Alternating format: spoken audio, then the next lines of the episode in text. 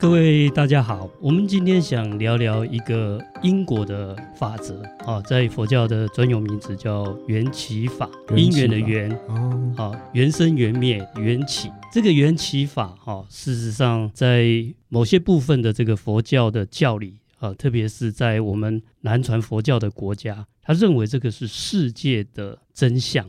也是世界的呃真相真理的概念，他认为是解开我们要了解整个世间真理的一个密码哦。好，那看起来像是一个简单的这个逻辑逻辑概念。那它里面有四个呃主要的一个特质。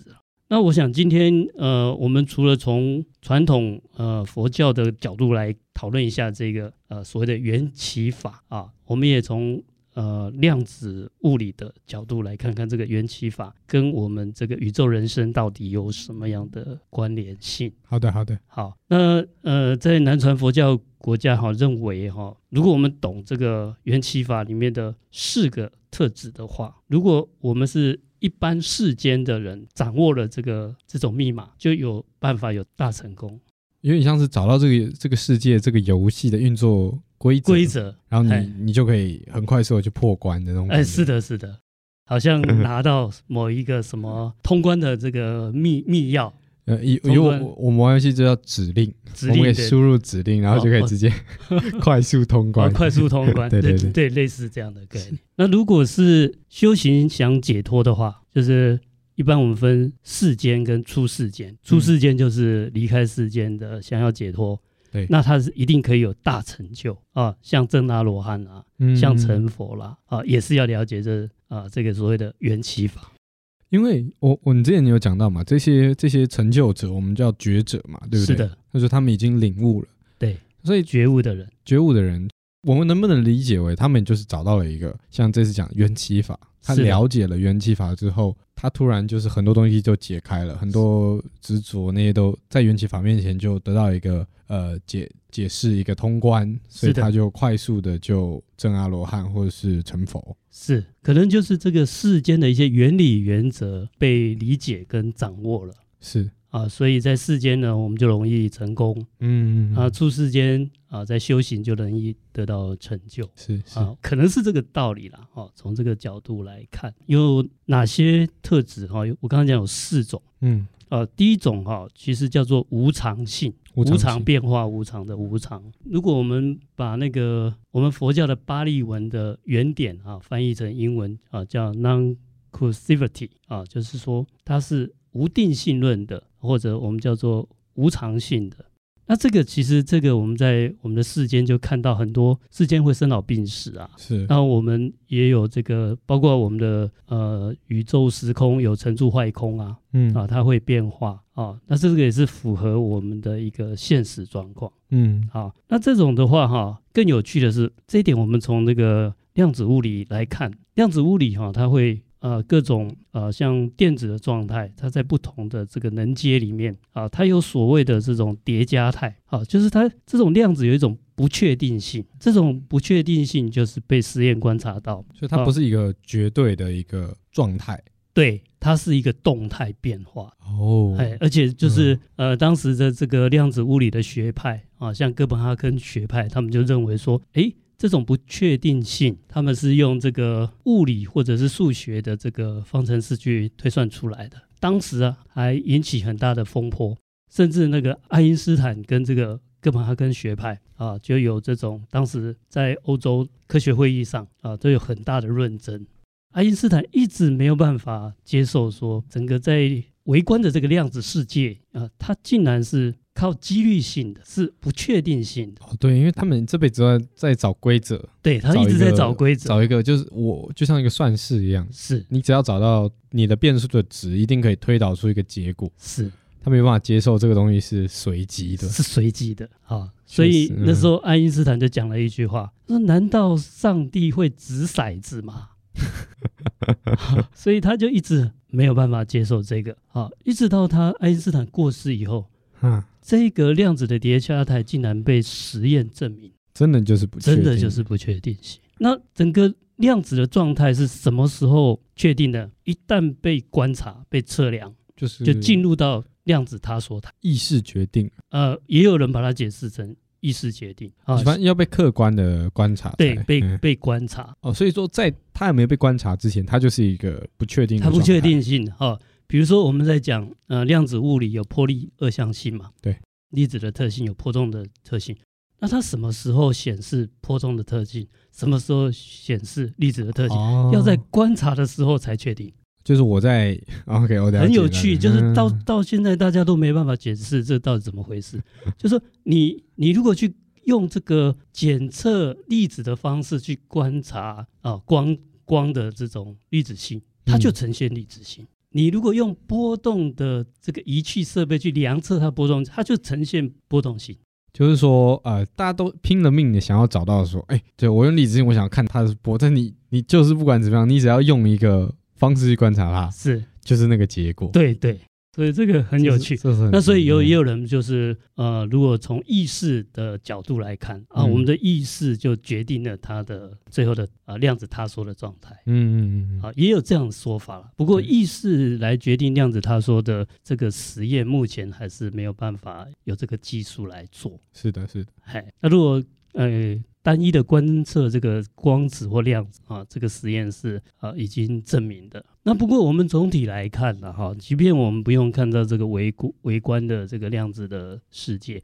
但是，即便是我们在日常生活，我们大概也可以体会，比如最明显就有生老病死。嗯，那我们上次在谈这个《华严经》的呃所谓的六相圆融，那它里面也有这个所谓的啊生灭相。嗯，生灭相，那其实就是我们的世间很多是在变化，这个我们可以可以体会啊。所以我在想啊，如果我们在呃世间啊这个工作要能够得到成功。乃至于出世间修行要能够得到成就啊，首先哈，我们要避免陷入说一成不变，因为它所有是动态无常啊，所以我们呃的任何的一个准备或者是呃，首先就是不要执着说它一成不变。呃，可不可以理解为有些人他他做事就一定要规划好，就是一定要照他的安排去走，然后他他他人生在追求就是所有事情就是。照他的规划，就是每一件事情很条理、很条理的去做。但因为这个世界是无常的，很多事情你认为是一个呃，比举举例好了，我可能每天就一定要在六点半起床，七点搭公车，然后七点五十五分到学校。但有没有可能你搭公车搭到一半的时候，可能公车的司机他突然出现有状况，突然状状况，可能他突然。心脏病，哎，假设过世，哎，事情就跟他心肌梗塞，然后 或者是什么样的意外，不晓得哈。呃，你讲的很对哈，就是类似，就是说我们对，呃，比如说有些应变，嗯，好，现在企业也有开始会有一些呃，这紧急处理的这种啊。那我们举一个最贴近现在的一个例子，就是新冠肺炎疫情啊，对对，对，我们在二零二零年之前可能啊。没有想过，诶，全世界有这么大的一个生活上，或者是工作，或者是事业上的这么大的变动。没人想象到说，现未来要多戴口罩，在家上班，然后不能出去玩，不能去餐厅吃饭。对，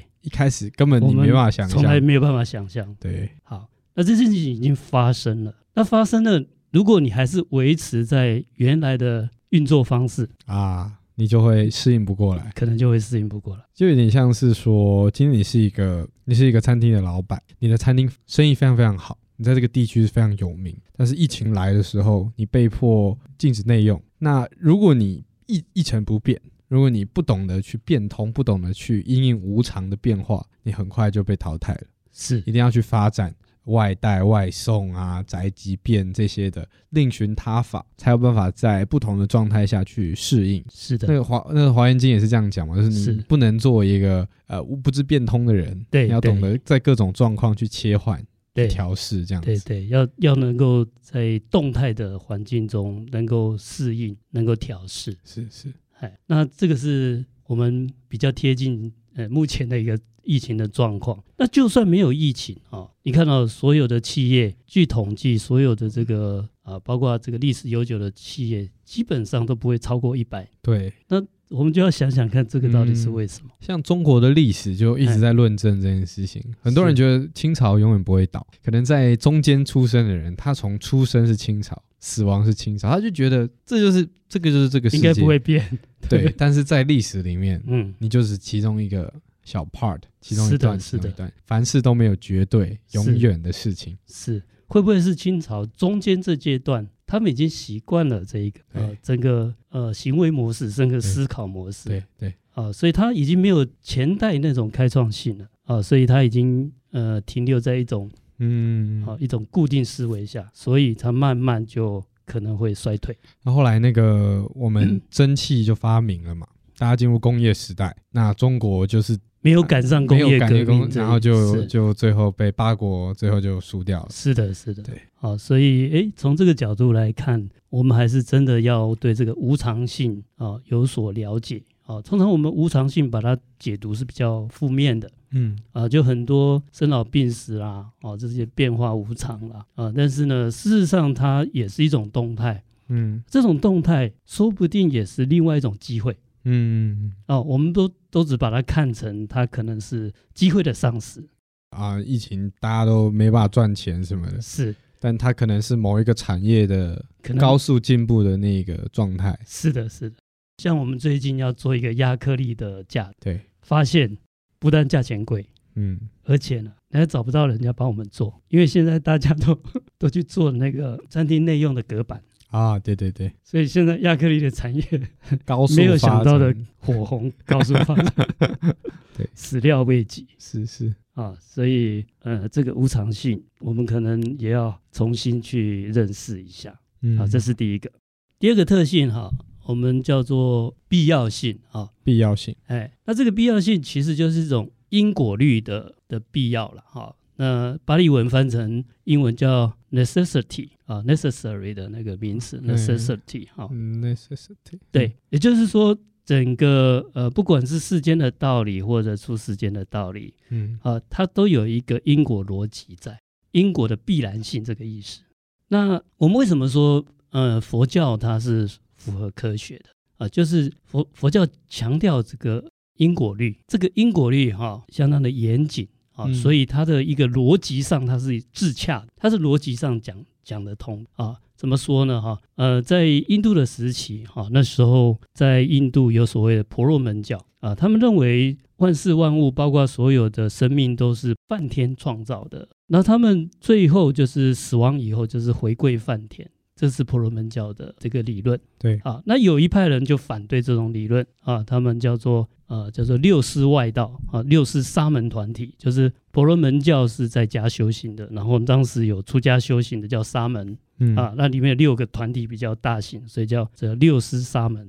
那这个团体就是反对这个婆罗门教的，然后他们提出来就跟刚好跟他相反，他说。没有东西是创造，那我们也没有什么下意识，我们的出现就像在昙花一现一样，嗯，这个生命出现一下，出现完就消失了，那这种就比较属于断灭论。啊，断灭论它就没有所谓的啊因果相续的，没有前因后果，嗯，啊，所以它比较不符合因果律。好，那婆罗门教看起来好像有符合因果律啊，啊，有一个创造，然后有一个被创造。嗯，但是它有一个逻辑上严重的缺陷。你有了创造的观念以后，没有没有问题。谁创造这个创造者？者对，因为你既然有创造的观念，那谁创造了创造者？它的逻辑上就没有办法自洽。对，那佛教它讲的是这个因缘果报，它的这个自洽性就比较强啊，因为它所有都要靠很多条件。有产生有消灭，它都有很多条件。嗯，这个条件是可以循环的，因为像是等价交换。是的，在化学里面嘛，对，就像我这个跟这个产生，是的，是的，就会容易消失。对，那也像物理讲的能量守恒。对对对对对，嗯，好，所以它在在逻辑的自洽性啊是比较强，所以我们才才说，哎，这个啊，这个佛教啊，哈，其实释迦牟尼佛讲的哈。他当时真的不是在讲宗教，他在讲一个一个生命哲学或者是生命教育。嗯，他只是把他他所体认的、他观察到的现象告诉我，也告诉当时啊、呃、那个时代的人。那所以因果律也就是在释迦牟尼佛哈他教说里面的核心。但是它不是那个简简单粗暴那种因果关系啊，那个就是有点宿命论，那个是简单粗粗暴的。我们现在很多其实佛教徒哈、啊，都把这个释迦牟尼佛的因果律哈、啊、太简单化了，嗯啊，就是就变成宿命论啊，比如说常常讲说，可能某人对我不好。那我是前世欠他的啊，其实这个好像符合这个因果因果关系，但是这个是非常太简单粗暴了。而我们今天跟谁，比如说我们啊这一世啊被人家欺负了，那简单粗暴的因果关系说哦，那因为我们上一世我们欺负他，所以 换过来这一世我们被欺负，听起来好像有道理，但是这叫宿命论。对，这不是真的。呃，释迦牟尼佛说的因果律，释迦牟尼佛的因果律是因缘果报啊，就是说这是一种可能而已。嗯，那还有还有什么可能？那可能是派过来教你的，对，或者是或者是我们以前根本就不认识，我就是这一世倒霉被他欺负。哦，新的新的，对，但是要小心，你这一世被他欺负，可能我真的下一次会欺负回来。对对。但是上一次会怎么样不一定。对对，有种种的啊条件。嗯，就是这个，这个叫做缘起，种种的因缘，嗯，啊，它是完整的，所以释迦牟尼佛他的他这个教说真的是他的逻辑自洽，啊，是非常圆满的，好，这种这个逻辑的呃因果律啊，逻辑自洽的因果律，那其实了哈，呃，我们如果要在世间要成功，要出世间的修行要成就。这个其实也要懂啊，呃，因为事业要成功，工作要能够顺利，都有它的条件，该努力的地方。嗯、什么地方？你企业要成功，你可能可能业务要做得好啦，可能要在同行有竞争力啦，很多种条件嘛。像像您说的这样，就是说您刚刚讲嘛，因果它不是单纯的有原因就有结果。而是它，它牵扯到很多东西。是的。那换以工作的角度来讲，很多人觉得说，OK，我今天要赚钱，就是他就觉得说，哦，我一定要把东西卖好，我会卖东西，我就会赚钱。但可能更重要还有包括，比如说你怎么怎么跟其他，你怎么跟别人相处，你有没有你有没有做善事，你有没有去帮助别人？对，人脉关系、人际关系，这些都是条件。你怎么对待你的下属？是你在现在的社会里面，你怎么去？呃，怎么去适应这个社会啊？去回馈这个社会，是就一个一个事业的成功，你的结果是成功，是可能不只是只有一个一个原因，还有可能是很多个事情综合产生的一个结果。是的，是的，对对，你你这样说非常好。我也常常看到很多很有能力去研究发展的这些公司，嗯，好，呃，不过呢，他们就是没有真的没有把所有的因果的逻辑掌握的完整，嗯，啊。很多这个台湾的这个企业主，那他有很好的产品，那他一直认为说，我只要我的产品很好，就一定卖得很好，往往会有这种迷失。那其实不一定，对，你的产品要很好，那你还要有行销的方法，你这个东西才有办法能够推广出去。没错，没错。好，所以诶，这种因果律的重要性，就是呃，释迦牟尼佛强调很多事情的成就需要很多条件。好，那有些有些时候，呃，它的条件的因缘还没有成熟的时候，那我们也可能需要一点耐心，继续在在经营。修行也是一样啊。那我们知道解脱啊，解脱要很多种条件来去配合啊，那也不能急哦，要等到所有的这个啊该有的条件都具足了以后啊，世间可能就比较容易成成功，然后出世间就比较能够修行成就。好，那这个是第二种啊，那第第三种哈，哎，叫做不变性，它的巴利文翻译成英文叫 invariability 啊，就是不变性。那这个不变性哈，主要是在讲说一个。一个真理，自然法则，真理嘛，自然法则就不是跟我们刚才讲的世间的现象，世间的现象是生老病死，嗯，那是无常性，嗯，但是呢，真理的话是不用变，真理没有什么变不变的，所以有一句呃，世间有一句话很有意思，就是世间啊不变的真理就是变啊，大家有听过这句话？不变的真理是变，是变。啊，我们前面讲的那个无常性就是变，对，好，那这个世间都会变的这一个自然法则是不变的真理，对对，因为真理是不会变的，所以才叫做真理。嗯，啊，这句话讲的很绕口，但是呵 呵他讲的很传神。就我们刚刚讲到量子物理，它有个不确定性，就随机的这个概念也是建立在一个不变的东西，就数学原则上。是的。就是说它有五十趴的几率可能是这个，可能是那个。是的，那这个五十趴的这个定义是不会变的，是它不会说哎，今天是五十趴，明天是五十一趴，就五十一趴这个象征的这个，因为马上要变象征另外一个，它是一个绝对的一个不变的一个原理原则。是是，从这个从这个角度理解非常好。那另外也就是说，它里面以量子物理还还有不变的原则。只是这些这些现象，我们目前还这些真理、这些自然规，我们还没办法理解。没办法理解。好像量子纠缠是啊，量子纠缠那是确定的。嗯。但是量子纠缠所造成的结果是不确定的。嗯。哎，这个很有意思啊，所以它有它的不变性，也有它的变化性。这件事情是不确定的，本身也是一个真理，也是一个真理。这真理是不变的。对他，他不会说今天变成确定，明天变成不确定。是的，他就是一直都是不确定。那这个状态就是一个确定的状态。是是是。那如果我们要看世间成功或出世间的成就，嗯，那恐怕也是要，呃，我的解读是我们要掌掌握一些啊不不，不变不变的这个真理，就是这有一些自然的规律、原理、原则，必须要必须要掌握。啊，比如说，呃，努力会成功，对，啊，努力不一定成功哦，但是不努力绝对不会成功，对对对，对，类似这样的，善待他人可能不一定会会有会有会有回报，但是你不去善待他人，一定会有，一定，一定会有反效果，对对对对。对，啊，讲的非常好，啊，这是第三个特性。第四个特性叫做就是缘起性了。嗯，那缘起性哈，主要还是呃在看这个变化的现象啊，就是生命的变迁。哎，所以这四个很好，很很有意思哈。其实他一直在讲变跟不变，变跟不变。嗯，是。那前两个是从整个现象面，就是万事万物的呈现。对。啊，第三跟第四个是讲生命的，像第三个刚才讲那个，除了自然法则以外，还要讲我们生命的这种持续性。嗯。啊，就生命是相续的，因为能量不灭嘛，嗯，啊，所以你就生生世世，啊，那怎只是说我们要怎么样在每一个生命的过程中，然后活得更好，嗯、是。啊，那它是一直会呃相续不断的，对对对，啊，那相续不断，如果我们都是相续在痛苦中，那真的是很惨；如果我们相续的都是幸福快乐。哎，那这种生命的相续是还不错的，是是啊。好，那第四个我们讲的是这个呃叫做条件性，就叫 con conditionality 啊，条件性。那这边谈的就是生命的变迁哈啊，也是需要很多的因缘才能够成立。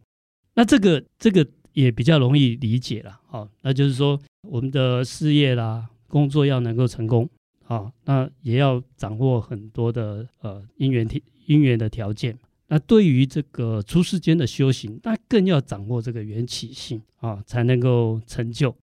那在出世间修行，他掌握的缘起性，就是说，首先要知道，就是呃，如果我们有烦恼，造了恶业，他要受苦，这一种恶性循环啊，你要必须要理解啊。那我们所谓修行得到成就，就是要从这个恶性循环解脱出来。嗯，所以我们一定要认识清楚这个恶性循环。你要反转，或者是要从这个恶性循环切断或跳出来。换个方式，你要先意识自己在这个恶性循环里面。是的，是的，而且你要懂它是恶性，我们的痛苦怎么来的？是因为啊，我们造作了什么不好的事，得到的它一个结果。这个结果又会增加我们的烦恼，然后这些烦恼又会让我们再度去造成一个结果。对，又会造做不好的事，这个不好的事又哎、嗯、就变成一连串的恶性循环。是是。啊，这个就是它的这种叫做条件性或叫缘起法则啊。